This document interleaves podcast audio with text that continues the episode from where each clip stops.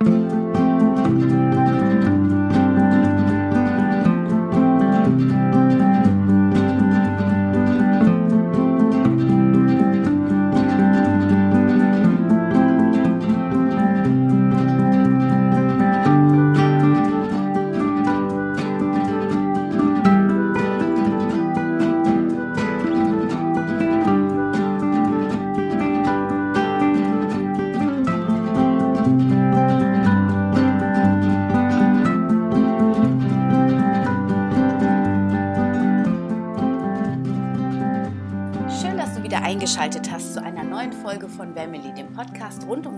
das vegan-vegetarische Leben in der Familie und mir, Anna Meinert. Ja, wir schreiben äh, Tag 10 quasi in, ähm, im Homeoffice und in der Corona-Krise. Und ähm, falls du im Hintergrund äh, starkes Rauschen hören solltest, mein Sohn baut gerade im Nachbarraum Lego auf und sucht sämtliche Teile in einer Kiste. Eventuell wird er mich auch gleich mal um Hilfe rufen, nur dass du Bescheid weißt. Ähm, wenn du mich äh, auf Social Media verfolgst, weißt du, dass ich hier gerade irgendwie mit Händen und Füßen mein Business versuche zu balancieren. Während mein Mann im Büro sitzt, bin ich zu Hause und schaue halt, wie ich es alles gebacken bekomme, die drei Kinder zu versorgen, immer wieder zwischendurch an den Rechner zu gehen. Haushalt hat irgendwie, obwohl es mir eigentlich echt wichtig ist, aber gerade gar keine ähm, Priorität irgendwie, was mich auch nicht zufrieden stimmt. Deswegen, wir sind auch gerade immer wieder dabei, ähm, eine neue Struktur. Also Anfang der Woche haben wir versucht, mit den Kindern eine Struktur zu kreieren, dass die sich morgens an die an den Schreibtisch setzen, so als hätten sie auch Schule irgendwie. Das, ja, das klappt nur minder gut, sagen wir mal so. Die Große möchte, die allerdings auch sehr selbstständig ist, ähm, die möchte lieber bis 10 schlafen und dann sitzt die halt den ganzen Tag. Das macht ja auch nichts aus, da braucht man sich auch gar nicht groß zu kümmern.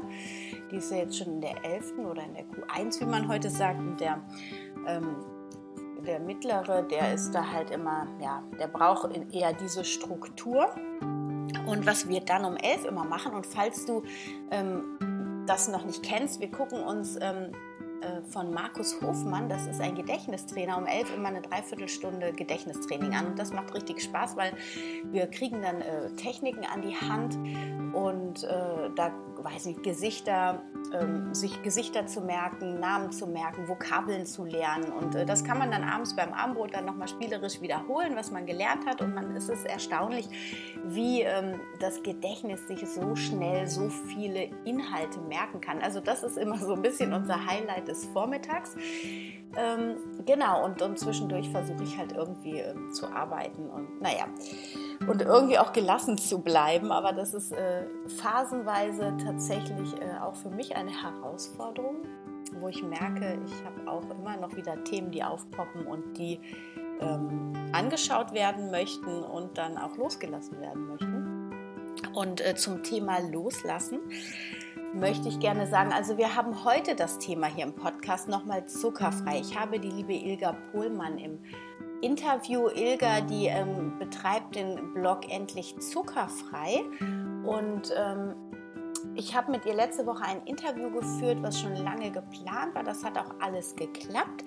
Und äh, es ist wirklich ein richtig schönes Gespräch und ich finde das Thema jetzt hier auch nochmal wertvoll, weil du durch die zuckerfreie Ernährung wirklich dein Immunsystem stärken kannst und du kommst auch nochmal ganz anders an deine Ressourcen heran. Also das heißt, wir kompensieren ja oft mit dem Zuckerkonsum und dem Konsum von süßen Lebensmitteln ähm, irgendwelche Gefühle, die wir nicht fühlen möchten und ähm, dementsprechend Dementsprechend ist es natürlich auch so, dass die Gefühle dann auch ähm, schneller nach oben kommen, aufwallen. Also wenn du mich verfolgt hast jetzt in meinem vierwöchigen Zuckerdetox, ich bin am Anfang wirklich auch äh, ziemlich angestrengt gewesen. Ich hatte unheimlich viel Wut in mir und äh, das war wirklich sehr spannend zu beobachten. Und ähm, ja, ich wünsche dir auf jeden Fall viel Spaß bei diesem Interview. Es ist in meinen Augen echt ein richtig ähm, schönes Gespräch und ich möchte dir hier nochmal sagen, ähm, ich werde jetzt eine Podcast-Serie starten äh, wenn du meinen Podcast schon länger hörst, eigentlich, ich hatte vor fast einem Dreivierteljahr mal eine Podcast-Folge Alles wird anders. Und da hatte ich diese Podcast-Serie eigentlich schon im Hinterkopf.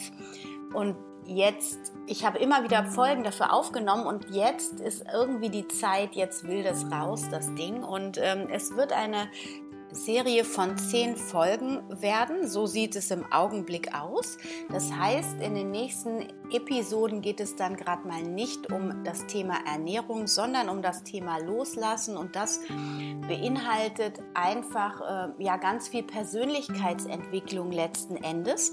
Und ich biete dieses Releasing, das ist eine ähm, ja, ich nenne es immer Seelenheilung. Das heißt, es geht über Loslasssätze in der tiefen Entspannung, ähm, wirklich in das Unterbewusstsein rein. Und das ist eine in meinen Augen unglaublich effektive Methode, um wirklich in seinem Leben aufzuräumen. Und ich bin ja auch ähm, seit 20 Jahren äh, geistige Heilerin. Da habe ich als erstes eine Ausbildung drin gemacht, also in der Energiearbeit.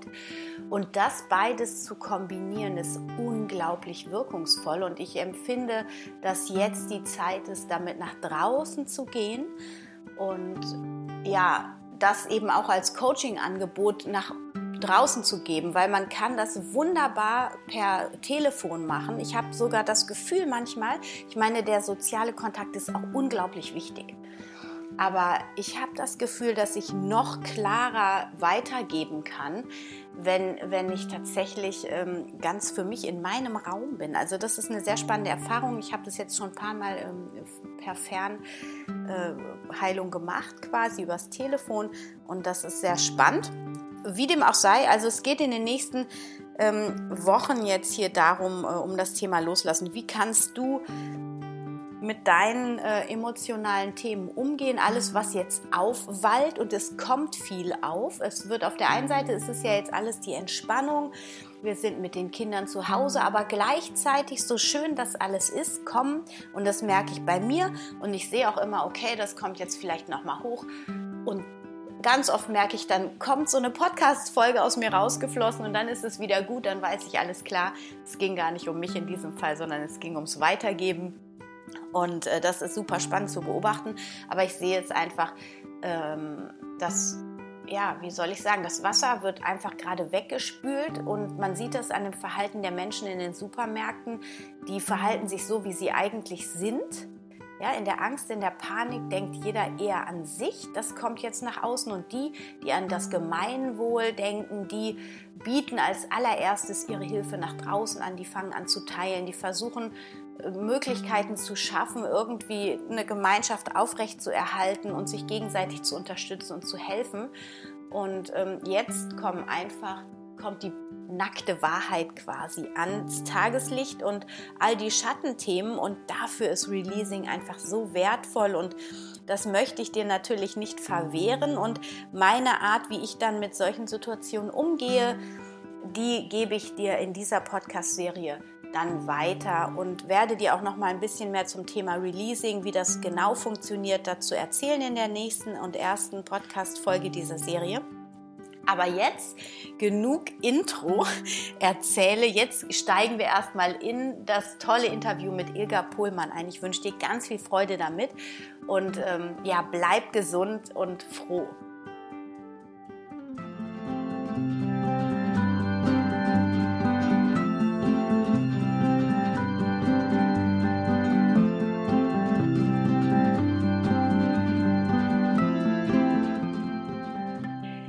Hallo zusammen, schön, dass ihr eingeschaltet habt. Und heute habe ich einen wunderschönen und wunderschönen und eine strahlende, wo wir jetzt schon bei dem Äußeren direkt anfangen, eine sehr strahlende Frau hier zu Gast. Ausnahmsweise auch nämlich die Ilga Pohlmann ist bei mir hier. Ähm, vom, ja, ich sag's mal vom Blog Endlich Zuckerfrei. Und ähm, ja, erstmal herzlich willkommen, liebe Ilga. Schön, dass du dir Zeit nimmst. Danke für die Einladung. Hallo. Und alle, die im Podcast jetzt sind, die können leider ihr Strahlen nicht sehen. Das ist wunderschön, also geht auf jeden Fall. Dann gibt es auch einige Videos, wo man sieht, ähm, wie befreit man strahlen kann, wenn man ohne Zuckersucht lebt. genau. Liebe Ega, wie bist du überhaupt ähm, zu diesem Thema gekommen? Mm, über die Zeit. Also ich habe ähm, Zeit meines Lebens gesundheitliche Probleme gehabt und ich war immer fanat in alles, was so Kuchen und Süßigkeiten äh, ja, damit zusammenhing. Meine Oma ist eine Bäckerstochter und die hat äh, die besten österreichischen Mehlspeisen gemacht und das ist ja, das ist in Fleisch und Blut übergegangen. Und äh, äh, ich hatte bei mir, also bei vielen Leuten macht sich der Zucker erst mit 35 Jahren bemerkbar. Bei mir hat sich aber so ein äh, Krankheitsbild schon mit ja, früh mit 12, 13 äh, bemerkbar gemacht, habe ich viele Antibiotika bekommen. Also alles diese Kleinigkeiten wie äh, ähm, entzündete Mandeln und so, ne? Neurodermitis kam dann, viele Erkältungskrankheiten. Ähm, und je älter ich wurde, umso blöder wurde das und umso häufiger kam das auf und umso mehr hat es meine Lebensqualität beeinträchtigt. Außerdem hatte ich äh, irgendwie mit meinem Körper war ich nicht zufrieden, der war ein bisschen zu dick, fand ich. Äh, Zellulitis, also alles so ja, also ich war insgesamt unzufrieden. Und irgendwann bin ich auf die Idee gekommen, oder ich habe ein Buch gelesen und da ist mir klar geworden, okay, das kann mit der Ernährung und mit, speziell mit dem Zucker und mit, mit dem Weißmehl zu tun haben. Und dann habe ich das äh, geschafft, ein bisschen runterzufahren, habe gleich gemerkt, okay, die Neurodermitis wird besser, ich werde irgendwie stabiler, ähm, ich will gar nicht mehr Zucker essen. Und da fing das Problem dann an. Also das ging dann ziemlich lange hin und her. Also morgens mir vorgenommen, heute nicht. Und nachmittags bei spätestens beim äh, Kiosk und habe mir Süßigkeiten gekauft. Und ähm, ja, das hat meine Laune nicht unbedingt äh, gefördert. Das hat meine ähm, äh, Beziehung zu mir nicht unbedingt gefördert. Also ich hatte eine schlechte Meinung von mir und ja, da bin ich auf die Suche gegangen. Okay, was ist denn das eigentlich? Warum kann ich nicht aufhören? Ähm, was hält mich davon ab? Ich wusste, dass es Leute gibt, die einfach Nein sagen können zu Süßigkeiten, ohne Probleme, ohne Verzichtsgefühl. Bei denen werden die Süßigkeiten im Schrank schlecht. Wie kommt das? Bei mir war das nicht möglich. Und dann ja, bin ich auf die Suche gegangen. Das hat dann einige Zeit gedauert und irgendwann habe ich es gefunden, bin zuckerfrei geworden, habe dieses neue, wunderbare Körpergefühl kennengelernt. Ähm, war absolut aufgedreht und ähm, begeistert davon und wollte das jedem erzählen. Und damals wollte das niemand hören. Also das war noch vor dieser Zuckerfreiwelle, die da kam. Ne? Also das fanden alle total idiotisch eher. Ne? Oder nee, also ich fange damit nicht an und man will sich ja nicht jede Freude im Leben verbieten lassen und so. Und ähm, dann habe ich einen Blog gestartet. Habe gesagt, okay, da draußen sind garantiert Leute, die das auch wissen wollen, die genauso leiden, wie ich damals gelitten habe. Und ähm, ich äh, lache gerade drüber ein bisschen so innerlich unter diesem Wort leiden, weil natürlich gibt es schlimmere Dinge im Leben, als zuckersüchtig zu sein. Aber es hatte, also es ist einfach wie so eine schwarze Hand, hat sich überall in mein Leben eingezogen. Und es hat mich wirklich unglücklich werden lassen, weil ich halt auch gar nicht mehr gecheckt habe, was ich eigentlich vom Leben will. Weil ich jeden, jeden Schmerz, der hochkam, irgendwie sofort mit Zucker ähm, taub gemacht habe. Und somit habe ich mich irgendwie verrannt in meinem Leben. Ne? Naja, und dann als ich diesen äh, na, diesen Blog gestartet habe, äh, sind dann halt auch super schnell ganz viele Leute gekommen und haben sich verstanden gefühlt und haben gesagt, oh, endlich mal jemand, der das, der das, der das auch checkt, so, ne? Oder die das auch checkt, ähm, wie doof das die Situation ist, wenn man aufhören will, aber es nicht schafft. Ja, und das ist jetzt äh, 2014 war das und seitdem gibt es meinen Blog, der heißt mittlerweile endlich zuckerfrei und dann gibt es halt, ich biete da Online-Kurse an und erkläre den Leuten, wie sie den Weg auch gehen können, auf ihre eigene Art und Weise. Weil der Weg vom Zuckerwerk in die Zuckerfreiheit ist halt für jeden individuell. Also es gibt ein paar Regeln, an die man sich halten kann, aber im Großen und Ganzen ist es immer eine individuelle Entscheidung und eine individuelle ähm, Weiterentwicklung. Hm. Also genau, das, hörte, das hört sich ja jetzt so an. Ich meine, du hast die Geschichte jetzt schon ein paar Mal erzählt. Und ähm, die ist jetzt kurz, das hört sich an, oh ja gut, mit 12, 13 die Entscheidung getroffen. Wahrscheinlich war sie so mit 18, 19 durch mit dem Thema. Nein! Ähm, das war ja schon ein Prozess, ich weiß nicht, waren es 10 bis 20 Jahre oder wie? Ja, ganz bestimmt, ja. Klar. Also ähm, ich weiß, ich habe jetzt vor, ich bin jetzt ungefähr seit ich müsste mal nachrechnen, aber ich glaube ungefähr seit sechs Jahren richtig ähm, frei davon. Und ich sage seit drei Jahren, ich bin nicht mehr zuckersüchtig. Davor war, war ich, habe ich mich eher so als trockener Zuckersüchtiger angesehen. Mhm. Und ähm, aber jetzt ist es wirklich so, dass ich mich nicht mehr in keinster Weise vom Zucker abhängig fühle. Auch nicht mehr, dass ich davon fernbleiben muss, weil ich esse Zucker. Aber halt äh, in einem ganz anderen Maß. Also, und ich, mein Körper sagt mir ganz schnell, wenn es zu viel ist. Mhm. Ja. Also, ja, was ich ähm, total nachvollziehen kann, du sagst also, dass das Leid ja relativ ist und dass es definitiv auch anderes Leid gibt, das im Offensichtlichen mehr Leid wahrscheinlich oder ein stärkeres Empfinden hat und ein größeres Verständnis vor allem von der Gesellschaft hat. Und doch, ich glaube, besonders die Frauen, die fühlen sich total verstanden, weil also ich habe auch mein Thema mit dem Essen, auch mit dem Zucker, wie ich mittlerweile weiß. Und äh, das ist ja wesentlich mehr als einfach nur, ich esse Zucker und ja, ich brauche ein bisschen Nachtisch und äh, hier und da. Das ist mehr als eine Gewohnheit. Es ist tatsächlich, wenn man mal wirklich ehrlich zu sich ist. Ich meine, es gibt natürlich andere Menschentypen, die das überhaupt nicht haben. Aber doch, ich glaube, dass es sehr viele betrifft, ähm, die wirklich dann, wenn die gestresst sind, wenn die irgendwas nicht fühlen wollen, wie du ja auch gesagt hast, die greifen dann zu etwas. Die meisten zum Zucker, weil das ist auch noch eine Droge, sage ich mal. Da können wir vielleicht ja auch gleich nochmal drauf eingehen, warum Droge oder Drogen ähnlich. Ähm, äh, die greifen dazu, das ist ja etwas Legales. Alkohol, da wissen wir schon, ja, der kann abhängig machen. Das hat schon so ein schlechtes Image. Rauchen ja sowieso. Ja. Und, äh, aber Zucker irgendwie, das ist noch total in der Mitte der Gesellschaft. Und äh, und trotzdem, also ich habe jetzt auch einen Zuckerdetox. Drei Wochen bin ich jetzt total ohne Zucker und ich merke auch, wie langwierig das ist. Ich habe heute meine halbe Banane gegessen und das Essen liegt ganz anders im Magen als vorher irgendwie. Aber es ist gut gewesen, alles gut.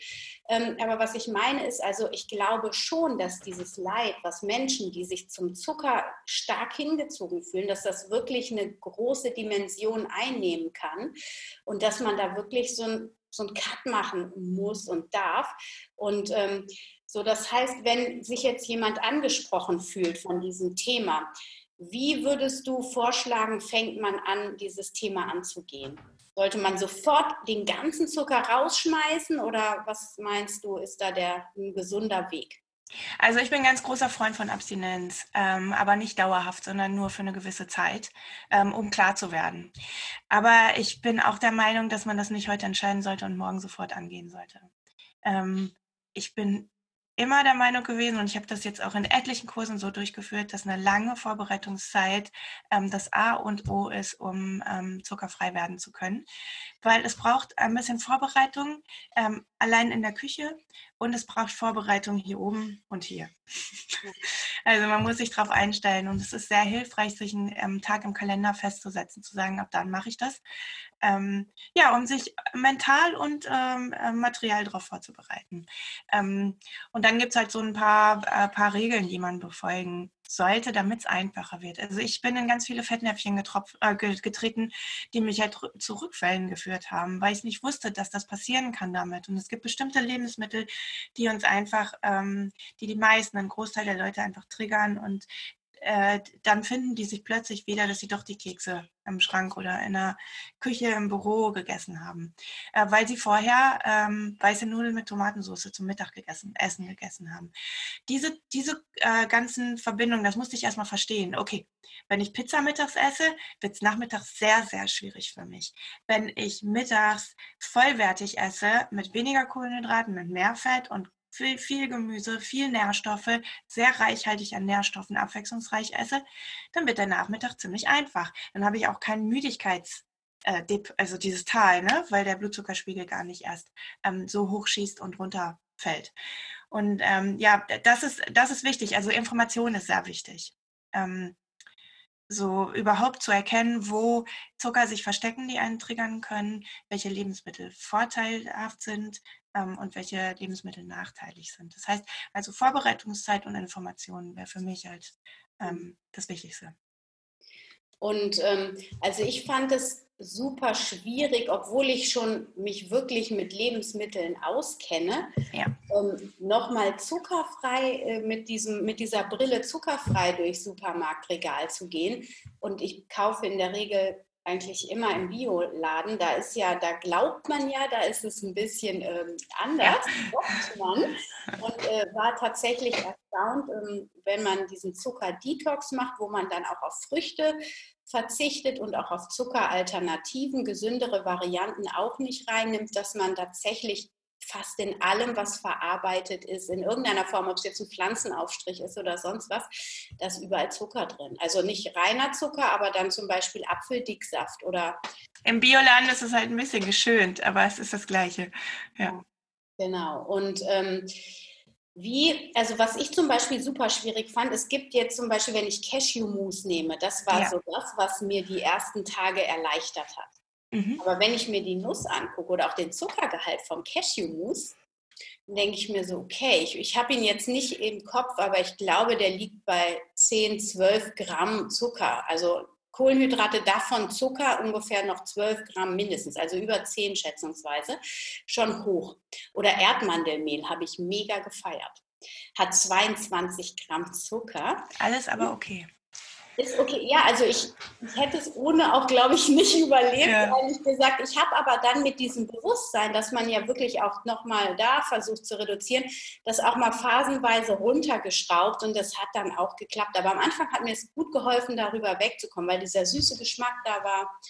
Und ähm, was ich zum Beispiel auch schwierig fand, war wirklich, also man musste, wenn man jetzt so eine Gewohnheit, ich bin Keksliebhaberin, ja, also ich liebe Kekse, der Rest ist mir eigentlich egal, da was zu finden. Ja. Man halt selber backen. Es gibt keine Kekse, die diesem zuckerfrei äh, Gedanken entsprechen, wenn man in dem Detox ist. Ne? Wenn man dann hinterher, lass uns auch vielleicht nochmal sagen, wenn ja. man anfängt, ganz auf Zucker zu verzichten, was bedeutet das? Wie gibst du das weiter?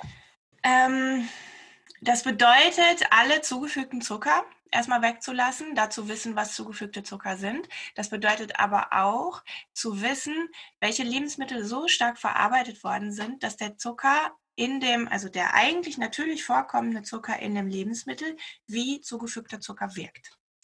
Und da kommen wir so ein bisschen auch ins Profiwissen rein. Ähm, das Problem ist, man kann die natürlich weiter essen, aber diese Lebensmittel triggern einen so stark, dass es unfassbar schwierig wird, eine zuckerfreie Zeit durchzuziehen. Und bei manchen Sachen setzt man sich einfach in die Nesseln, weil es wirklich ist wie Zucker. Äh, mein Klassiker, über den ich immer spreche, ist die Hafermilch. Ähm, die fermentiert wird und wo die Stärke aus der Hafermilch in Einfachzucker umgewandelt ist. Und dann habt ihr bei einem normalen 1 Liter Hafermilch, ich glaube, 12 Teelöffel Zucker drin und die wirken auch wie zugefügter Zucker im Körper. Das ist einfach freier Zucker, isolierter Zucker. Und ähm, man trinkt es aber mit der Auffassung, das ist ja der natürlich vorkommende Zucker aus Hafer. Aber bitte, da sind vielleicht 9 Gramm Hafer in diesem einen Liter. Wie sollen da 5 Gramm Zucker in 100 Milliliter natürlich reinkommen? Bisschen schwierig. Also ähm, genau, da muss man halt ein bisschen sich ähm, ja, man muss ein bisschen Bescheid wissen, quasi, wie ein Lebensmittel produziert wird, ähm, was da verändert wird. Jetzt guck mal, das äh, Cashews. Das ist, also Nee, fangen wir ganz vorne an. Also der Trick ist eigentlich, solange der Zucker nicht isoliert ist und im natürlicher, in der natürlichen Verpackung vorkommt, macht er uns nichts, weil der Körper das langsam daraus äh, äh, picken kann und er wird langsam ins Blut übergegeben und dann ist alles okay. Unser Körper kann das. Das hat er seit Jahrmillionen irgendwie, hat er sich dafür ausgebildet. Wenn der, wenn der Zucker isoliert ist, also wenn er rausgenommen wird aus dem Apfel oder ähm, aus dem aus der Agave zum Beispiel. Oder also wenn der Zucker, wenn diese einfach die Zuckermoleküle vom Rest der Pflanze getrennt werden, dann kommt der Zucker super schnell ins Blut über und dann kommen die Probleme in unserem Körper zustande. Dann, über, dann reagiert die Bauchspeicheldrüse über und schüttet, schüttet viel zu viel Insulin aus. Und viel zu viel Insulin ist der Brandherd schlechthin bei unserem Körper, um Krankheiten zu entwickeln, wenn das über einen langen Zeitraum passiert. Deswegen ist eigentlich das, was ihr euch merken müsst, immer, ähm, ist es isoliert oder ist es nicht isoliert? Und dann gucken wir uns mal das Beispiel Cashew an. Die Cashewnuss an sich ist normal verpackt. Die wird geschält, dann können wir die essen. Gut für unseren Körper so. Ganz natürlich. Ähm, wenn die Cashew dann genommen wird und gemahlen wird, so dass Cashewmus daraus wird, ist ein Verarbeitungsschritt. Ähm, das bedeutet, dass in diesem Verarbeitungsschritt diese Nuss ja total klein gemacht wird und dass zum Teil auch der Zucker schon aus der Nuss rausgelöst werden kann. Wird aber kein anderer, anderes Verfahren genutzt, das wirklich darauf geachtet wird, dass der Zucker von der Cashewnuss getrennt wird, sondern äh, alle Bestandteile bleiben in diesem Glas mit Cashewnüssen drin. Das heißt, wenn du einen Löffel nimmst, ist es so, als ob du eine Cashewnuss richtig gut gekaut hast. Der erste Schritt des Verdauungsmechanismus, das, was hier im Mund passiert, ist damit also schon getan. Das heißt, der Zucker aus der Cashewnuss, aus dem Cashewmus, wird etwas schneller ins Blut übergehen, als wenn du die Cashewnuss so in den Mund schmeißt. Also du hast ein bisschen Abstrich. Ist aber viel besser, weil die Cashewnuss an sich sehr viel Fett mitliefert, sie liefert andere Nährstoffe mit und dann kann der Körper damit ganz gut umgehen. Jetzt ein anderes Beispiel, Apfelsaft. Da wird halt der Zucker direkt aus dem Apfel gelöst. Alle Ballaststoffe, alle Ballaststoffe werden weggeschmissen sozusagen. Und ähm, wir haben halt eigentlich nur noch eine Flüssig äh, Zucker in einer, also frei, freier Zucker, isolierter Zucker in der Flüssigkeit. Und das gibt es so gesehen in der Natur eigentlich gar nicht. Außer vielleicht Honig, den wir aber wahrscheinlich nicht täglich dreimal oder so gegessen haben früher, sondern das war, da musste man sich vorher auch richtig anstrengen. Ähm, und äh, ja, bei Apfelsaft ist es halt, man trinkt dann die Menge an Zucker von drei, vier Äpfeln ziemlich schnell. Und dieser Zucker geht halt super schnell ins Blut, weil da ja nichts ist, was der Körper machen muss. Der braucht es einfach nur weitergeben. Und da ist ganz viel Fructose drin und die geht halt direkt zur Leber. Und die Leber, die kommt nicht gut klar mit sehr viel Fructose auf einmal. Die verwandelt das gleich in Fett. Die bildet sich auf Dauer zu einer Fettleber, die schießt äh, den, das überschießige Fett ins Blut, ähm, erhöht die Blutfettwerte. Man denkt immer, das kommt von zu viel Butter essen. Es kommt meistens von zu viel Zucker essen. Und dann äh, kriegt man halt plötzlich einen dickeren Bauch, weil die Organe verfetten. Und das ist halt wieder ein Brandherd für ganz viele Krankheiten. Also ich höre jetzt schon ganz viele, die sich mit diesem Thema Fructose noch nicht so auseinandergesetzt haben und denken, sie tun ihrem Kind was Gutes. Wir aus der Veganer-Ecke, wir müssen ja, wir müssen in Anführungsstrichen unserem Kind ja auch äh, Vitamin C-reiches zum Essen geben, damit das Eisen besser aufgenommen wird. Also greifen manche vielleicht auch zu dem Glas Orangensaft die wundern sich natürlich jetzt, wieso soll mein Glas Orangensaft denn schlecht sein? Und, ja. ähm, wenn man mal die Zuckerwerte von Limonade und äh, Saft vergleicht, dann sind die eigentlich gleich. Ja. Wenn man dann die Fructose anschaut, die jetzt noch zusätzlich in dem Saft ist, die eben das Thema der Leberverfettung mit reinbringt, dann dürfen wir an dieser Stelle sagen, Saft sollte tatsächlich eher eine Ausnahme sein, anstatt guten Gewissens zum Essen dazu, damit die Eisenaufnahme erhöht wird. Weil man kann zum Beispiel auch eine Vitamin C-reiche Paprika zum Essen äh, hinzunehmen. Ja, oder eine Orange.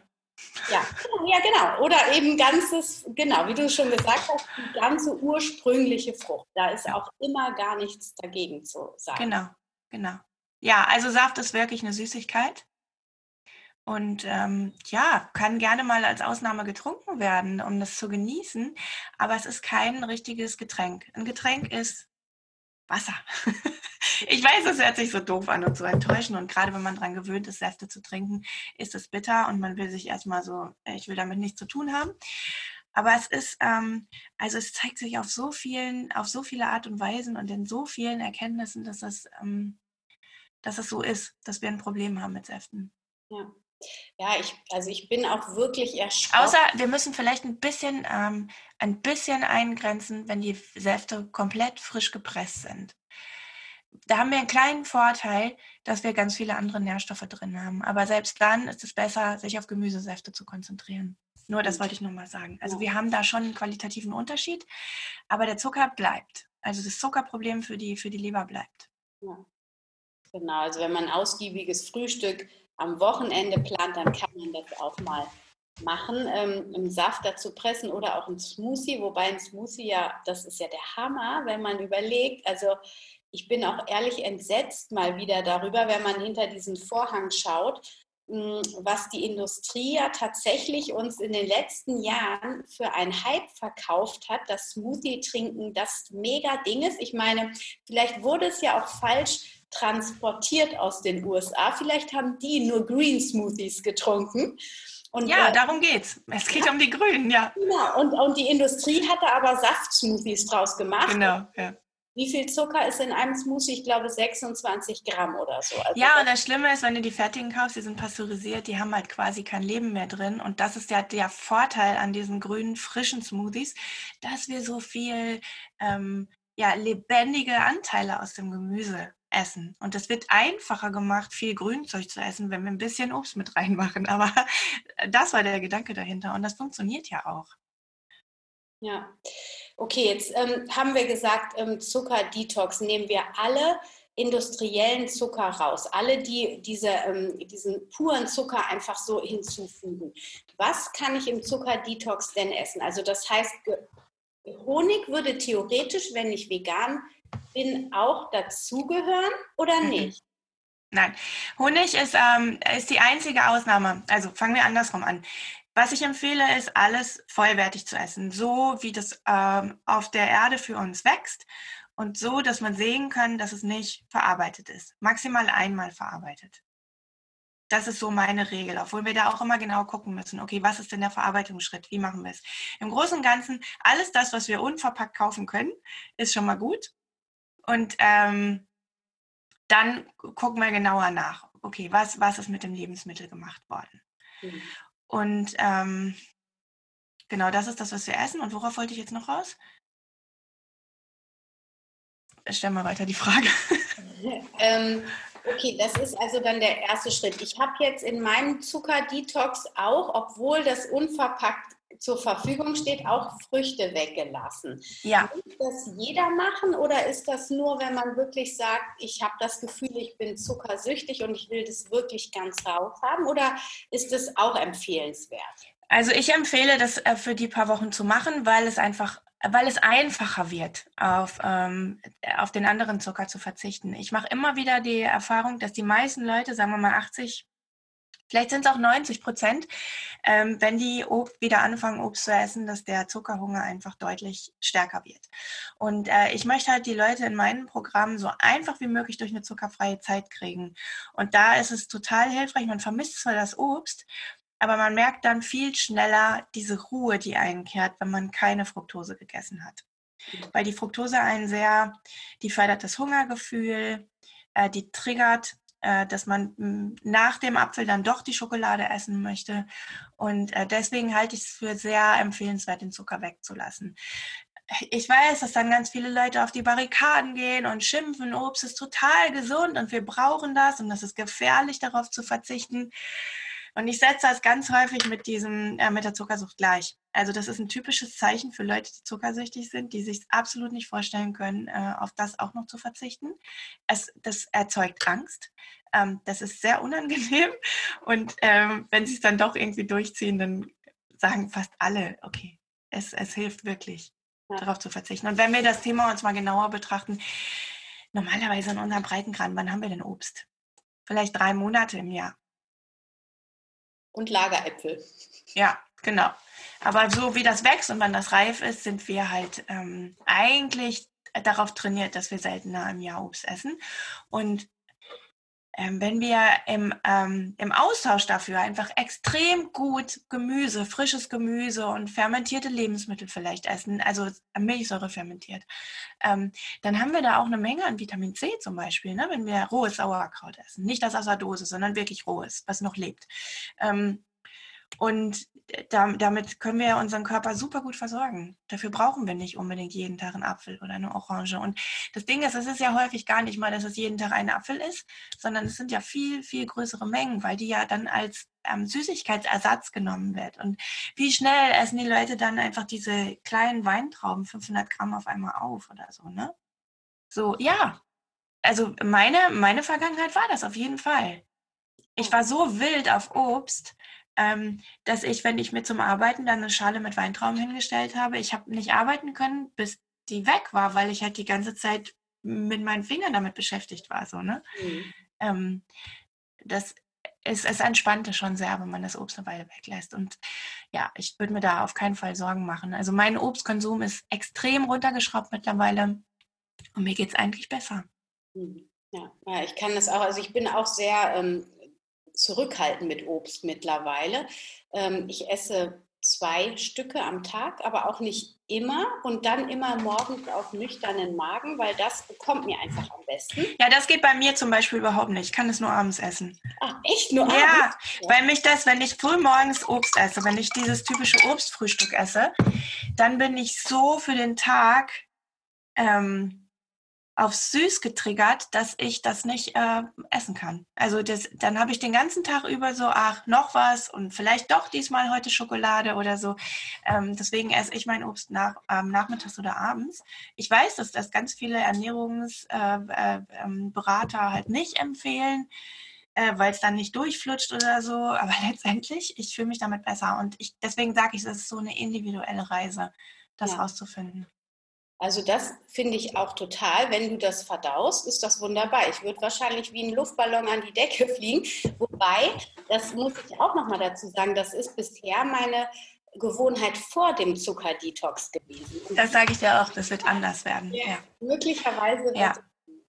Wir haben keine Verdauungsprobleme, weil wir Zwiebeln oder Kohl oder Obst nicht verdauen können. Wir haben nur Verdauungs-, also das ist ein bisschen ab, äh, krass gesagt, aber wir haben häufig Verdauungsprobleme, weil Zucker im System ist. Und es dauert bis drei, na, manchmal bis vier Wochen, bis der Zucker wirklich aus dem System raus ist und deine Verdauung dann mal zuckerfrei ist. Und dann wird es plötzlich ganz einfach. Also ich weiß nicht, ich war früher beim Gastroenterologen wegen zu viel Pupsen, weil mir das irgendwie voll auf den Keks gegangen ist, dass ich ständig so aufgebläht war. Und ähm, die haben halt alles, naja, hier Laktose- und Fructose-Intoleranztest gemacht und gesagt, alles in Ordnung, ich soll nach Hause gehen. Also ich bin da wirklich auch richtig blöd behandelt worden, weil ich so wie so eine Hypochonder angesehen wurde. Und äh, das ist weg. Also ich weiß nicht, ich es ist ja ein bisschen intim, aber ich pups einfach nicht mehr so häufig. Und mein Bauch ist immer flach. Ja, ja also ich meine, ähm, das ich finde das Thema total wichtig. Wir haben das in unserem Coaching auch. Also das ist ein Riesenthema und keiner redet drüber, aber die meisten haben es. Auch gerade viele Veganer sind betroffen, weil die natürlich auch ähm, mit den Hülsenfrüchten. Man denkt immer, das liegt an den Hülsenfrüchten, aber ich muss auch sagen, ich merke auch, es ist jetzt, was als erstes weggegangen ist, also direkt am nächsten Tag war, waren die Blähungen. Das war unglaublich, wie schnell. So schnell schon, das ist Wahnsinn, ja. Es ist, es ist halt für viele frustrierend, weil es nicht so schnell geht und die denken dann, okay, ich esse jetzt schon zwei Wochen keinen Zucker und meine Verdauung ist immer noch so schlimm. Und das ist eigentlich der übliche Fall. Also, dass man erstmal durch ein Tal geht und dann brechen viele spätestens in Woche drei ab, weil es dann nochmal schlimmer wird, weil dann irgendwann die Entgiftung ansetzt. Und da möchte ich alle motivieren, dranbleiben, weil man muss mindestens vier Wochen durchhalten, damit man also die, außer so ganz junge. Bitte? Auch vier Wochen ohne Obst. Okay, das heißt, das war dann heute dann meine. Nein, äh, es, ist, äh, es ist meine Empfehlung. Das bedeutet aber nicht, dass jeder das so machen muss. Ja. Es ist, jeder kann ja auf seine eigene Reise gehen und das beobachten. Ja. Meine Empfehlung ist halt einfach das, was ich beobachte bei den meisten meiner Teilnehmer, was der Querschnitt ist und was am einfachsten ist. Und da würde ich auf jeden Fall empfehlen, okay, ich würde auch vier Wochen das Obst weglassen. Ja. Und dann neu entscheiden, okay, wie fühlt sich Obst denn für mich an, wenn der Körper mal frei ist davon. Und da ist es schon empfehlenswert, vier Wochen Stopp zu machen. Mhm.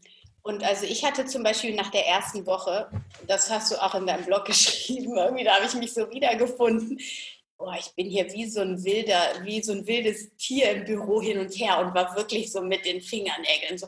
Also ich meine, es ist nicht so. Ich habe ja hier auch im Zuhause, ich konnte die Süßigkeiten nicht alle wegschleppen oder stellen und so. Ja. Wobei aber ich ja vegan bin und die anderen nicht, deswegen fällt das sowieso meistens. Also ich, das heißt, ich habe das Gefühl, dadurch, dass ich vegan bin und immer schon eine Disziplin an den Tag legen muss und möchte, ähm, dass ich gewisse Dinge nicht esse, war ich in meiner Disziplin ähm, geschult und geübt. Und das hat mir jetzt nichts ausgemacht, die Schokolade da liegen zu sehen und zu wissen, ich esse die jetzt nicht. Das war okay für mich. Aber ich habe innerlich dieses, boah, ich will jetzt was Süßes. So nach einer Woche war das richtig schlimm. Und was ich auch super spannend fand, und vielleicht steigen wir da jetzt auch nochmal ein, ist, was emotional passiert, wenn man auf Zucker wo wir eben schon gesagt haben, das ist tatsächlich ein Kompensationsmittel, wo ich wirklich auch gemerkt habe, die Emotionen, die ich sonst ganz gut im Griff habe als Mutter, ähm, wie dann zum Beispiel mein Thema ist die Wut und irgendwie, also ich wirke nach außen unglaublich gelassen immer und irgendwann explodiert die Bombe dann. Und ähm, also wie, das, wie ungeduldig und wenig gelassen ich in dieser Zeit, vor allem mit mir emotional stehenden Menschen war. Ähm, wie erlebst du das und gibt es da vielleicht auch eine Möglichkeit, wie man da besser mit umgehen kann oder einen Tipp, wie man das besser in den Griff bekommt? Ja, die Wut ist ein schönes Beispiel. also meine Auffassung ist, also beim Zucker handelt es sich um Sucht. Ähm, es ist bei, dem, bei, bei den meisten auch die, die, also so wie ich es beobachte, sind super viele Leute irgendwie abhängig vom Zucker und von vielen anderen Dingen. Ähm, von so spricht man, wenn man etwas tut, obwohl man weiß, dass es einem nicht gut und man es trotzdem weiterhin macht. Und ich bin auch der Meinung, dass die Sucht nie eine Frage von einem Suchtmittel ist, äh, sondern immer nur eine Frage von dem Schmerz dahinter. Mhm. Und den Schmerz, der dahinter steckt, den versuchen wir zu unterdrücken und ruhig zu stellen mit dem Suchtmittel. Mag das Arbeit sein, mag das Alkohol sein, mag das normales Essen sein, viel Essen, viel kauen und schlucken oder ähm, Videospiele spielen, all das ähm, sind Suchtmittel und Zucker spielt da halt auch eine Rolle und eine sehr anerkannte Rolle, die nicht verurteilt wird gehört einfach dazu. Ne? Wie ab und zu ein Glas Bier ist auch noch okay, aber sobald du ein bisschen drüber gehst, sagt die Gesellschaft, okay, das ist jetzt aber nicht mehr okay. Mhm. Und wir brauchen bei härteren Drogen gar nicht nachgucken. Ich meine, natürlich ist Cannabis auch eine gute Unterdrückungsmethode und Heroin auch. Und bei Heroin ist meistens ein sehr starker Schmerz dahinter, weil die Leute da endlich eine Erleichterung fühlen können von einem Schmerz, den sie ewig lange gespürt haben. Gut, wie kommt der Schmerz zustande? Irgendwas in unserer Vergangenheit ist passiert, und häufiger passiert, äh, dass wir ein äh, Gefühl hatten, das uns überfordert hat und es war niemand da, der uns bei der Verarbeitung von diesem Gefühl geholfen hat, sondern wahrscheinlich eher noch gesagt wurde, jetzt äh, lenk dich ab, hier nimm das Spielzeug in die Hand oder es war doch nicht so schlimm oder halt deinen Mund, geh auf dein Zimmer. Okay, was machen wir dann mit dem Gefühl? Wir versuchen das zu unterdrücken, zu vergessen, uns abzulenken. Und dann geht das tief ins System. Und Gefühle, unverarbeitete Gefühle haben einfach ähm, den Wunsch, nochmal gefühlt zu werden, um gehen zu können. Und das wird uns allen nicht beigebracht. Und was machen die Gefühle? Die kommen jedes Mal, wenn man eine ähnliche Situation, die uns daran erinnert, äh, kommen die hoch und sagen, Achtung, hier, äh, das ist uns schon mal passiert, äh, ich will dich vorwarnen. Und dann fühlen wir das. Und wir machen alles, um es nicht zu fühlen. Und da ist äh, Zuckeressen natürlich super. Wenn du dich jetzt auf Zuckerentzug setzt, dann kommen die hoch. und dann hast du in dem Moment noch keine Lösung. Und dann suchst du eine Lösung und dann musst du nach denen reagieren. Und es ist dann so, dass man davon spricht, dass wir dann, also das sind diese inneren Kinder, die verletzt sind, die sich dann melden und dann, äh, dann reagierst du in dem, wenn du wütend bist, nicht mehr mit der ähm, reifen, erwachsenen Frau, sondern mit dem inneren Kind. Und dann schreist du die Leute an. und das hast du sonst immer unterdrückt. mit dem Zucker. Bitte? Das Schlimme, was ich finde, ist, wenn man das auch noch wahrnimmt. Man sieht dieses kleine innere Kind, was gerade da ist und, und dann ist da dieser andere, der sagt, meine Güte, Anna, ey, wie kannst du das? Du hast so viel gelernt, geübt und wie kann das jetzt passieren? Genau, und das ist das Schlimme, weil dadurch das Kind, das kleine Kind, von der großen Erwachsenen immer noch mal abgewatscht wird und gesagt wird, halt den Mund. Dabei will das einfach nur geliebt werden. Es will einfach nur in den Arm genommen werden und mal gesagt werden, okay, das war richtig doof damals, ich verstehe das und du darfst das jetzt auch mal eben zeigen. Und zwar nicht, indem du als Erwachsene dann jemanden an, im anderen im Außen aus anschreist, sondern dass du mit dir selbst das bearbeitest. Und da nutze ich die äh, Klopftechnik. Also eine Variante der EFT, der Emotional Freedom Technik, mit der wir ähm, während des Klopfens halt das innere Kind besuchen und das beruhigen und die Situation für das innere Kind, weil das sitzt da immer noch in dieser Situation fest. Ganz häufig lande ich zum Beispiel in der Erinnerung ähm, in der Schule, total überfordert, alleine im Flur und ähm, das Kind wird gemobbt oder äh, das Kind fühlt sich überfordert, es ist zu viel, viele Ansprüche werden an das Kind gestellt. Und dann setzt man halt, dann versucht man dem Kind halt so viel ähm, Unterstützung zu geben, dass es sich in der Situation einfach nicht mehr überfordert fühlt, sondern, sondern Spaß hat am Lernen. Und ähm, dann ist dieses innere Kind beruhigt, ist wieder ein vollständiger Teil von uns äh, als Erwachsenen und dann meldet sich das nicht mehr. Mhm. Und dann ist ein Grund für emotionales Essen oder für eine Sucht, für ähm, Konsum von Suchtmitteln, ähm, ist nicht mehr gegeben, ist gelöst. Ganz einfach. Das Ding ist nur, dass wir eigentlich immer nur denken, wir müssen unser Verhalten verändern. Und das Verhalten ist irgendwie so ganz oben. Und die inneren Kinder oder diese Programme, die wir haben, die sind halt, die haben halt 95 Prozent der Macht. Wir können halt nicht immer komplett ähm, aufmerksam sein und nur unser Verhalten konzentrieren. Das ist viel zu anstrengend, wenn von unten immer dieser Schmerz kommt. Und daher ist meiner, mein Weg überhaupt nicht, die, das Verhalten immer zu, ähm, also nur das Verhalten zu verändern, also nur die Ernährungsumstellung, sondern die Ernährungsumstellung zu machen, damit wir klarer fühlen und sehen können und die inneren Kinder erkennen können und dann denen halt quasi, ähm, ja, Unterstützung geben, damit sich daraufhin dann das Verhalten verändern kann. Weil dann wächst die Selbstliebe, dann wächst diese Anerkennung und dann tun wir uns das nicht mehr an. Dann tun wir nicht weiter Dinge, die uns nicht gut tun, weil wir uns viel zu sehr selber lieben. Ja. Und dann sagt die Stimme, okay, ein Stück Schokolade ist jetzt genug. Es reicht. Mehr tut uns nicht gut. Das war jetzt Genuss, aber dann, und dann kannst du die Schokolade wieder in den Schrank legen.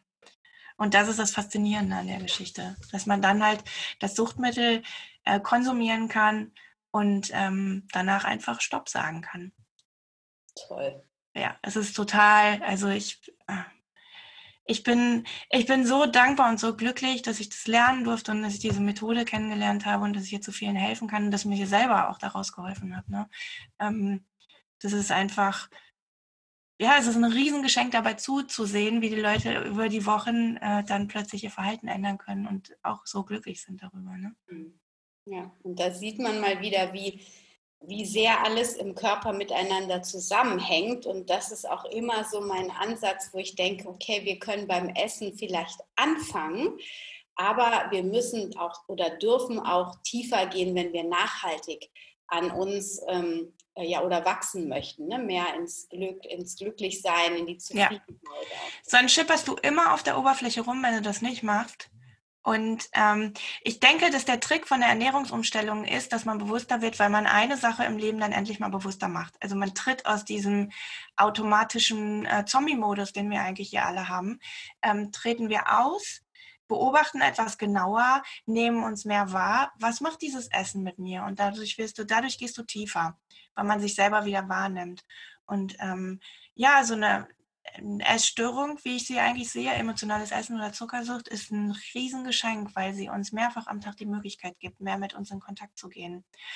Und ähm, ja, ich, am Anfang hattest du über irgendein Thema gesprochen, wo mir, äh, wozu ich vielleicht noch sagen wollte, der ähm, der größte, ach ja, genau, das war Schmerz. Du hast ja gesagt, man kann das nicht, also man weiß nicht, wie man schmerzt. Oder ich finde auch, man kann ihn nicht vergleichen, sondern der Schmerz ist halt da und er fühlt sich halt schlimm an. Auch wenn wir objektiv sagen, okay, es ist ja nur eine, es ist ja nur Zuckeressen. Also wie schlimm ist das? Aber ähm, ja, es geht beim, ähm, wie wollte ich das jetzt sagen? Es geht da eigentlich immer um den, äh, Oh, ich krieg's nicht mehr zusammen, Mann. Ich bin heute echt unkonzentriert. Entschuldigung. Ah, vielleicht komme ich gleich nochmal drauf. Tut mir leid. ja. Ähm, lass uns mal gucken, vielleicht kriegen wir den, den Bogen. Ähm, hast du schon mal mit Adipösen gearbeitet? Weil ähm, ich habe mir auch das Hörbuch von dem ähm, Robert Lastig, ich weiß nicht, Robert. Ja, ja, mein persönlicher Held, ja. Ja, genau. Und ähm, der sagt ja, dass ähm, Adipositas wirklich eine richtige Erkrankung ist und dass die Menschen eigentlich gar nicht mehr in der Lage sind, das wirklich zu steuern. Wenn wir jetzt aus diesem wenn wir jetzt das anschauen, wenn wir aus dieser Zuckersucht rausgehen, wenn wir den Adipösen, hast du schon mal mit Adipösen gearbeitet oder mit? Ja, klar. Mhm. Wie funktioniert es da, wenn die aus dieser Zuckersucht rauskommen? Ähm, also, ähm, wenn jemand adipös ist, du hast einmal diesen körperlichen Effekt, dass du ja, dass du falsche Dinge isst, also zu viel Fructose zum Beispiel, und der, die sorgt dafür, dass du halt ähm, adipös wirst. Wir haben aber auf der anderen Seite auch diesen Schmerz wieder und wir haben eine Grundverletzung und wir haben dieses emotionale Verhalten, dass wir zu viel essen. Und wenn dieses Verlangen nach mehr Essen wegen Sicherheit, ich komme da jetzt gleich drauf, ähm, zusammen mit zu super ungesunden Fastfood-Essen zusammenkommt, dann kommt es zu dieser extremen Form von Adipositas, meiner Meinung nach. Das sind zwei Dinge, die zusammenkommen. Also einerseits der große Wunsch nach Essen, weil man beruhigt wird davon und andererseits das schlimme Essen. Wenn du jetzt emotional isst mit total gutem Essen, was ich lange gemacht habe auch noch, aber ich habe halt vollwertig gegessen, kommt es nicht zum Übergewicht, weil dein Körper quasi, also zumindest nicht zu diesem starken Übergewicht, sondern nur zu so einem Puffer. Also, ne?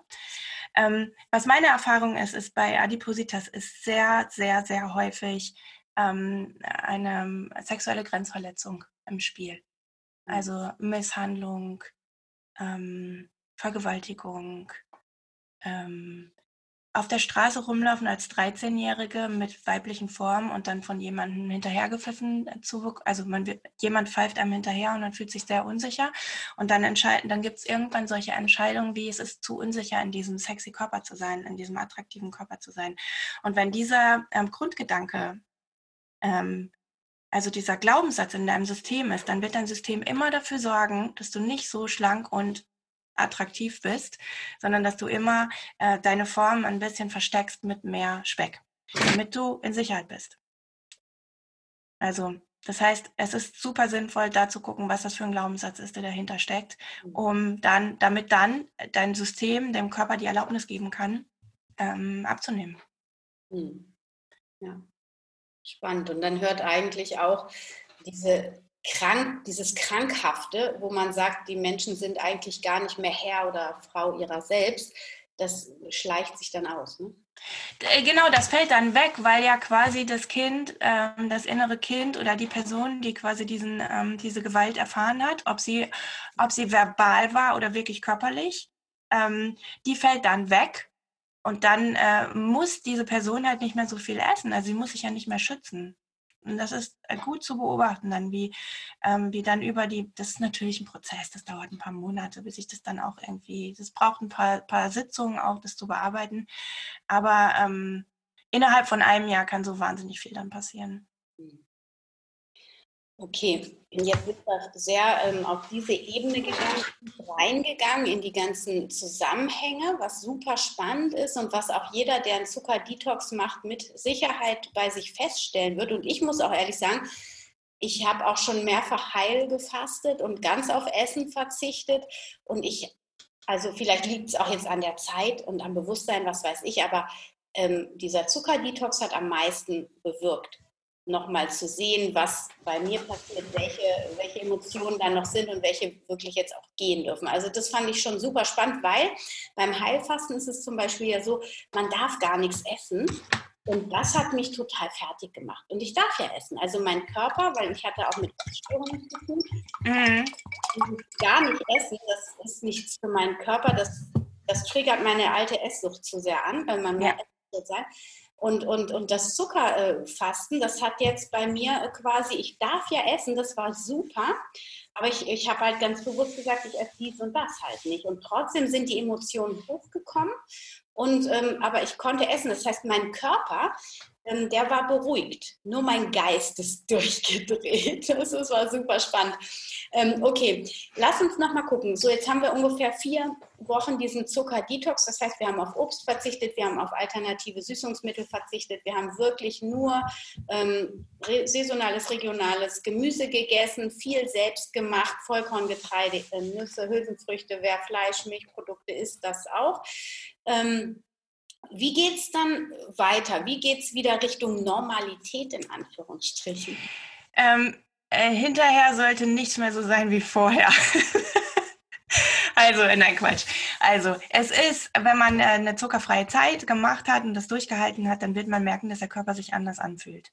Ähm, dass der Geist klarer ist, dass der Körper irgendwie fitter und wacher ist und man wird sehr stark spüren, wenn man dann Zucker isst. Und das ist die, ja, das ist eine super spannende Phase, weil man dann ausprobieren kann, okay, wie, wie viel ist eigentlich genug, wie viel ist zu viel? Ähm, bei mir war es zum Beispiel so, dass ich es ein paar Mal versucht habe, oder ich habe ja, zwei, dreimal ist mir passiert, dass ich auf leeren Magen, also weil ich den ganzen Tag irgendwie nichts mehr zu essen bekommen habe, irgendwas Süßes gegessen habe, weil das das Einzige da war, was da war. Und das ist mir überhaupt nicht gut bekommen, weil mein Körper mir so stark gezeigt hat, dass er das nicht mehr will. Das heißt, ich bin extrem stark unterzuckert dann ähm, was nicht angenehm war, wo ich dann den ganzen Kühlschrank leer gefressen habe, als ich nach Hause kam. Es war meistens so, dass ich unterwegs war, ein Stück Kuchen oder Gummibärchen gegessen habe, danach mit dem Fahrrad nach Hause gefahren bin und dann total unterzuckert da ankam. Der Körper reagiert einfach sehr stark. Ich habe manchmal den Eindruck, dass er auf den Geschmack gekommen ist, wie gut es ist, so ein Zucker, wie gut er funktionieren kann und dass er dann deutlich zeigt, okay, das wollen wir nicht mehr, wir wollen da nicht wieder hin zurück. Mhm. Das ist die eine Sache.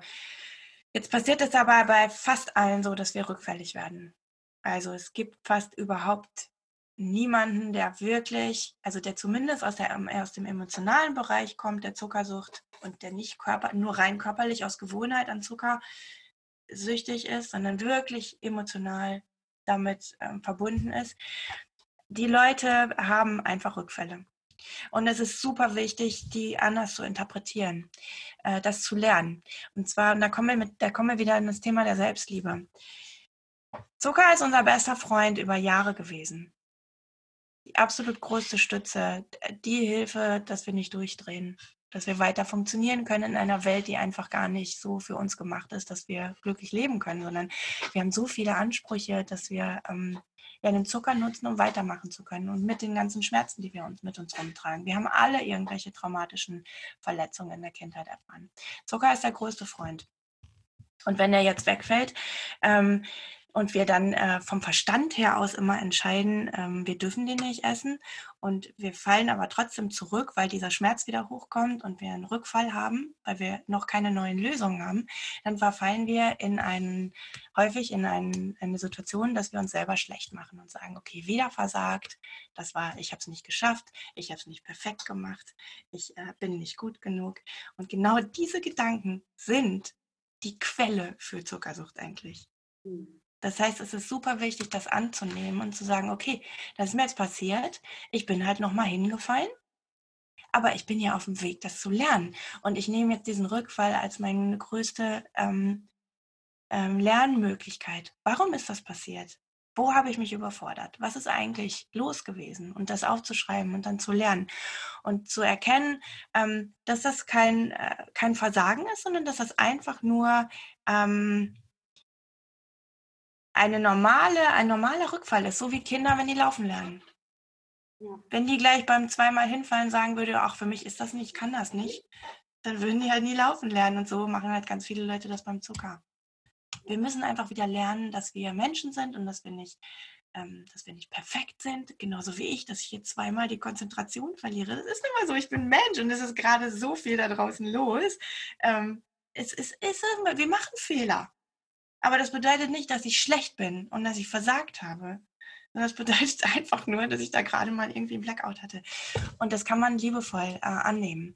Und genauso ist es halt mit dem, mit dem äh, Rückfall, den, der dann immer kommt. Den liebevoll annehmen und einfach sagen, okay, aber morgen mache ich weiter. Oder ich mache heute Abend vielleicht schon weiter mit nährstoffreichem Essen, dass ich meinem Körper jetzt die Hilfe gebe, die er braucht. Mhm. Und wenn man diesen, wenn dieser Schalter umgelegt ist, und man erkannt hat, warum man diese Sachen braucht und auch diese Schmerzen halt irgendwie erkennt und äh, lösen kann, dann wird man irgendwann, ähm, ja, dann geht man auf diesen Weg, dass man den Zucker konsumieren kann und ähm, halt sich nicht mehr süchtig fühlen muss. Mhm. Sondern dass er einfach das Zucker wie Brokkoli ist. Ein Nahrungsmittel. Mhm. Ja. kein emotional, ähm, ja, so, ich liebe Nutella oder so. Das fällt dann weg. Ah, ich liebe Brokkoli. Ja, gut. Ja, ich glaube mal, dass so ganz große Liebesbeziehungen zu Essen ähm, nicht unbedingt förderlich ist, sondern dass es halt, ähm, ja, es ist Essen, es ist Energieversorgung ähm, für uns. Und wir können das genießen, aber wenn es das nicht gibt, soll es auch nicht so unbedingt schlimm sein. So, das ist, glaube ich, das gesunde Verhältnis zu Essen. Mhm. Du hattest eben noch ähm, was ganz Wichtiges gesagt, was wir bisher noch gar nicht so benannt haben, nämlich, dass wir nährstoffreich weiter essen dann, wenn wir diesen Rückfall hatten. Ja. Mhm. Was sagt doch da nochmal einen Satz zu, zu diesen Nährstoffen? Da gibt es doch auch ähm, einen schlauen Satz zu.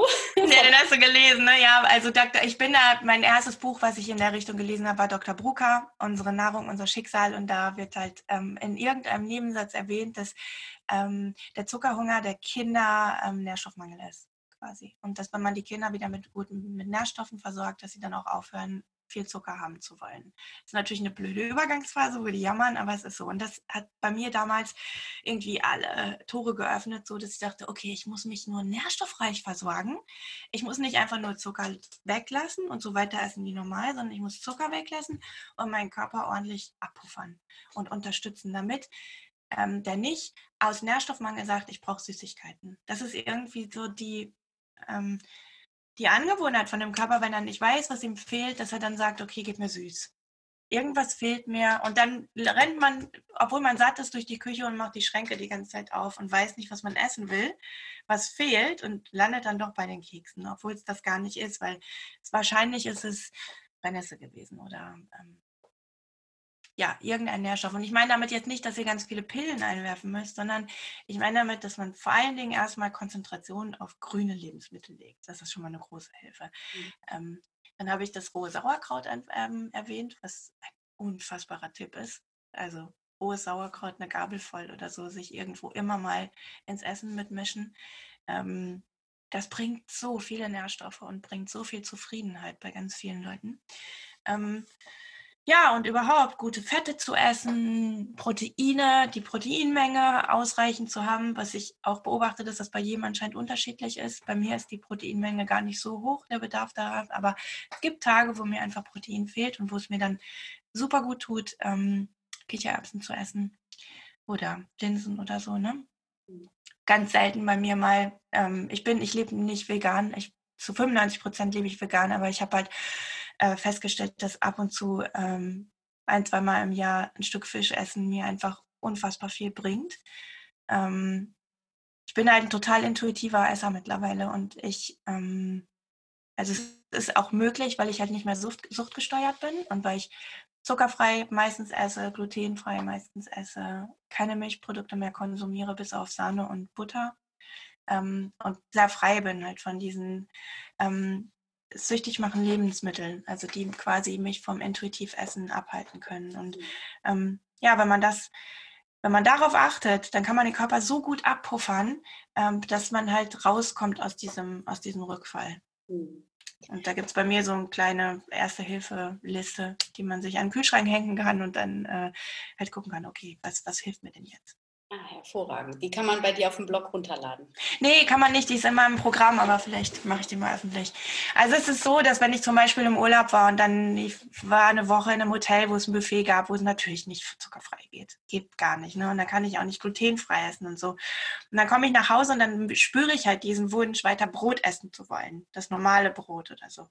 Und dann weiß ich halt, okay, mir hilft es, ein sauberes Brot zu backen, also ein glutenfreies Brot, was ich bei mir auf dem Blog auch habe. Ich gehe dann erstmal in Bioladen und kaufe so viel Grünzeug ein, frisches Zeug ein, auch fertige Sprossen zum Beispiel, weil ich ja erst drei Tage brauche, um die zu ziehen. Ähm, dann packe ich meinen Kühlschrank mit diesen ganzen Sachen voll ähm, und konzentriere mich dann die nächsten zwei, drei Tage auch, auch nur diese Sachen zu essen. Also wirklich diese, die mir ganz viele Nährstoffe bringen. Und dann komme ich sehr schnell wieder zurück in meine sehr zuckerarme Ernährung. Und findest, also zwei Sachen. Einmal wollte ich noch zu der Sache sagen, dass ähm, wir die Kinder, wenn denen ähm, was auf Nährstoffebene fehlt, dass sie dann nach Zucker gieren. Und da ist mir gleich eingefallen, dass denen nicht nur auf der Nährstoffebene was fehlt, sondern eben auch gleich das, was sie kompensieren mit dem Zucker, wo sie nachrufen, sondern manchmal fehlt den Kindern dann eben auch auf der psychoemotionalen Ebene etwas. Kriegen sie vielleicht ja. nicht genug Aufmerksamkeit von ihren Eltern oder fühlen sich irgendwie ähm, nicht genug gesehen, nicht genug gehört, genug gefühlt. Und auch das, ne, also dass man die, es sind eigentlich beide Ebenen. Ja. Ähm, das wollte, das ist mir eingefallen, als du das eben sagtest. Und dann zu dem glutenfrei. In dem Zuckerdetox sollte es auch glutenfrei sein. Also ich habe zum Beispiel für mich eine Woche glutenfrei gemacht. Das war okay, aber für mich ist es einfacher, trotzdem, also Brot wieder zu essen irgendwo. Ist es grundsätzlich sowieso tabu im Detox und auch so grundsätzlich für dich, ähm, besser, kein Gluten zu essen oder ähm, wie? Auch das ist wieder eine sehr individuelle Sache. Manche Leute kommen ganz gut. Ich glaube, es gibt diesen Haplo-Typ, wo, ähm, wo man nachgucken kann, aus welchem, aus welcher Gegend wir kommen und die ähm, Nordischen scheinen ein bisschen besser äh, mit, äh, mit Brot und mit Gluten umgehen zu können, aber die aus dem Süden kommen, die scheinen damit nicht so gut umzugehen. Also in Italien gibt es halt viel mehr Fälle an Glutenunverträglichkeit, soweit ich weiß, ähm, als bei uns hier im Norden. Und ähm, das ist sehr individuell und man muss es rauskriegen. Ich persönlich, wenn ich Nudeln oder Brot esse, normales Brot, wo alles, was glutenhaltig ist, dann muss ich mit dem Kopf entscheiden, wann ich satt bin dann habe ich keine Möglichkeit, von meinem Hungerempfinden zu entscheiden. Ich kann dann, wenn ich bei meinen Eltern sitze und die normales Brot habe, wo mein Vater ganz normal zwei Scheiben essen kann und dann sagt, okay, es reicht mir, ich bin satt. Ich kann fünf, sechs Scheiben äh, Brot essen und habe immer noch Lust und spüre kein ähm, dieses zufriedene Sättigungsgefühl. Wenn ich aber glutenfreies Brot esse, und ich meine jetzt nicht diese abgepackten Sachen, die es im, im Reformhaus gibt oder so, sondern ich meine jetzt wirklich eins, was ich backe das aus ähm, Haferflocken und aus ähm, Buchweizen ähm, oder aus anderen Körnern zum Beispiel. Äh, also nährstoffreich und frisch gemacht und ähm, in meiner Mühle frisch gemahlen. Dann äh, äh, merke ich, dass ich halt äh, zwei Scheiben esse und dann ist auch okay. Mhm. Und dass ich auch einfach nicht diesen Drang habe, dann esse ich vielleicht ähm, einmal am Tag ein Brot, aber ich habe nicht diesen Drang, dann drei Stunden später wieder ein Brot zu essen was mir mit glutenhaltigem Brot einfach so geht. Und ich mache dir, ich habe die Erfahrung gemacht, dass es ganz vielen Leuten so geht. Also ich kriege ganz häufig die Rückmeldung, dass sie einfach mehr Ruhe empfinden, wenn sie äh, glutenfreies Brot essen und dass der Zuckerhunger auch weggeht dann. Also Gluten und Zuckerhunger hängt äh, zusammen, wie häufig auch ähm, Glutamat und Zuckerhunger. Es gibt wirklich, also es ist wirklich mittlerweile, ich bin in der Richtung halt in so einem ganz kleinen Fachbereich zum Experten geworden, weil ich so viel Wissen zusammengetragen habe, was alles sich, alleine weil ich jetzt seit vier Jahren jetzt, ne, seit fünf Jahren jetzt mit den Kursen zusammenarbeite und so viel Rückmeldung von den Leuten bekomme. Ähm, ich habe auch ehrlich gesagt bei vielen Sachen keine wissenschaftliche Erklärung. Ich weiß halt nur äh, aufgrund von einer Beobachtung, dass es die und die Möglichkeiten gibt. Und wenn Leute halt äh, zuckerfrei leben und nach zwei Wochen immer noch extrem viel Zuckerhunger haben, dann gehe ich halt auf die Suche, okay, was könnte es denn sein? Was könntest du noch einschränken? Was könntest du alternativ nehmen? Und welche emotionalen Gründe kommen denn jetzt zum Vorschein? Schein so. Ja super spannend. Also ich finde, mhm. letztlich ist doch auch Wissenschaft aus der Beobachtung heraus werden Schlüsse gezogen. Ja? So. Naja, da sagen dann Leute, das ist halt nicht, äh, das, wie sind denn die Sprüche, dass es nicht äh, begründet ist, sondern dass es wirklich halt nur eine Beobachtung ist und das gilt nicht. Also so ein zufälliger Zusammenschluss. Kumulat, nee, wie heißt es? Es ist nicht korrelat, kor ich komme gerade nicht auf die Worte, aber zumindest der einfache Vergleich, dass zwei Sachen zusammentreffen, bedeutet nicht, dass jetzt das Gluten das Problem ist. Ich habe auch einen anderen Stoff in glutenhaltigen Mehlen in Verdacht dafür. Aber ähm, ja, man kann jetzt nicht 100% sagen, Gluten ist verantwortlich dafür, dass Zuckerhunger aufkreuzt mhm. bei den Leuten, sondern ich mache die Beobachtung einfach nur, dass das zusammenfällt. Mhm. Ähm, kann sein, dass es Zufall ist kann sein, dass es eine Begründung gibt dafür. Aber hm, ich mag mich halt ganz gerne, also ich mag auch ganz gerne meine Beobachtungen einfach empfehlen und den Leuten sagen, okay, probier es aus. Kann sein, dass es dir auch hilft.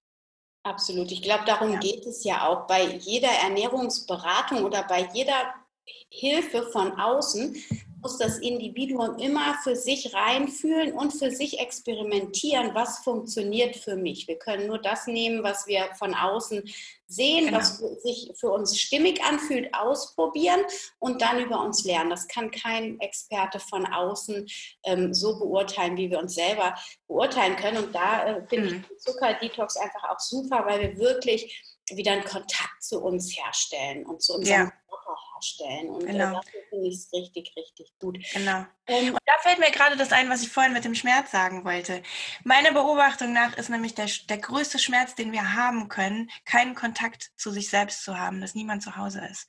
Und da kommen wir auch immer in die Relativität von Schmerz. Okay, ich bin zuckersüchtig, aber der Schmerz, der dich quält, ist einfach, dass du nicht in dir drin zu Hause bist und dich selber nicht fühlen kannst und nicht das Leben führen kannst, wofür du hier hingekommen bist. Und das ist meiner Meinung nach der allergrößte Schmerz, den wir haben können.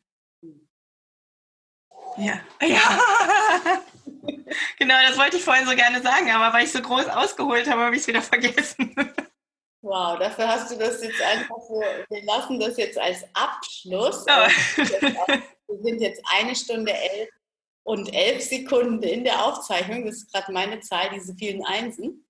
Ja. Und äh, von daher lassen wir das doch als wunderschönen Abschluss. Ich könnte noch so viele Sachen äh, mit dir weiter besprechen, aber ich finde, das ist jetzt eine schöne runde Sache.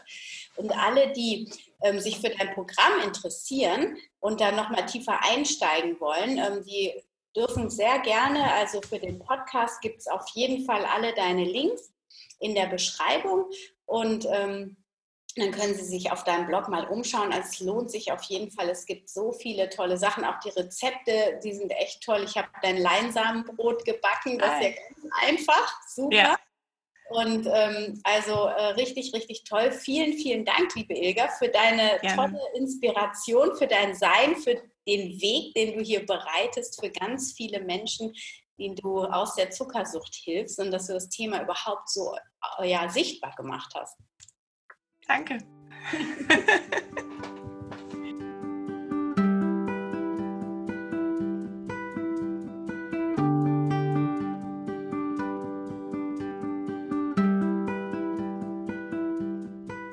Schön, dass du wieder dabei warst bei dieser Folge von Wemily, dem Podcast rund um das vegan-vegetarische Leben in der Familie. Ja, ich hoffe, du hast dir nochmal eine ordentliche Portion Inspiration zum Thema zuckerfrei mitgenommen und hast die, ähm, ja, diese schöne strahlende Energie von der Ilga genossen. Alle Links findest du in den Show Notes auch zu dem Markus Hofmann unvergesslich ähm, äh, Daily Input, den ich am Anfang der Show erwähnt habe, dieses Gedächtnistraining. Und nächste Woche geht es also dann los mit der Podcast-Serie Release. Und ja, ich freue mich drauf. Ich wünsche dir eine wunderschöne Woche. Schreib mir super gerne dein Feedback, auch äh, vielleicht gerne mal, wie es dir jetzt gerade in dieser Zeit so geht. Unter info@family.de kannst du mir eine E-Mail schreiben oder lass mir auf Instagram unter anna-meinert deinen Kommentar oder auch gerne auf Facebook unter Wemily. Schreib mich an, erzähl mir, wie es dir geht und äh, vielleicht kann ich auch zu deinem Thema einfach übers Releasing etwas sagen, dir da eine Inspiration in dieser Podcast-Serie geben. Ich würde mich super freuen, wenn du diese Podcast-Folge mit deinen Freunden und Bekannten teilst, um den Podcast noch breiter und ähm, ja, sichtbarer werden zu lassen. Ich freue mich auch mega, mega über die vielen tollen Re Rezensionen, die ich jetzt schon auf iTunes habe. Vielen Dank an jeden Einzelnen. Es ist so wertvoll, dass es euch gibt und dass ihr diese Rezensionen schreibt, euch die Mühe macht. Super, super großes Dankeschön, denn das hilft diesen Podcast dann auch noch sichtbarer für andere werden zu lassen und ähm, ehrt auch ein bisschen meine Arbeit. Ich wünsche dir jetzt eine wunderschöne Zeit. Mach's Beste draus aus dieser ganzen Corona-Krise. Schau, wo du dich neu aufstellen kannst, möchtest, was du aussortieren möchtest auf der körperlichen Ebene, auf der äh, Wohnungsebene, auf der psychischen Ebene und bleib offen äh, für die Liebe, fürs Vertrauen und äh, ja, geh raus, immer wieder raus aus der Angst und äh, genieß einfach diese schönen Tage. Jetzt ist auch das Wetter gerade so schön, ein Riesengeschenk. Also bleib positiv, stay healthy and happy. Deine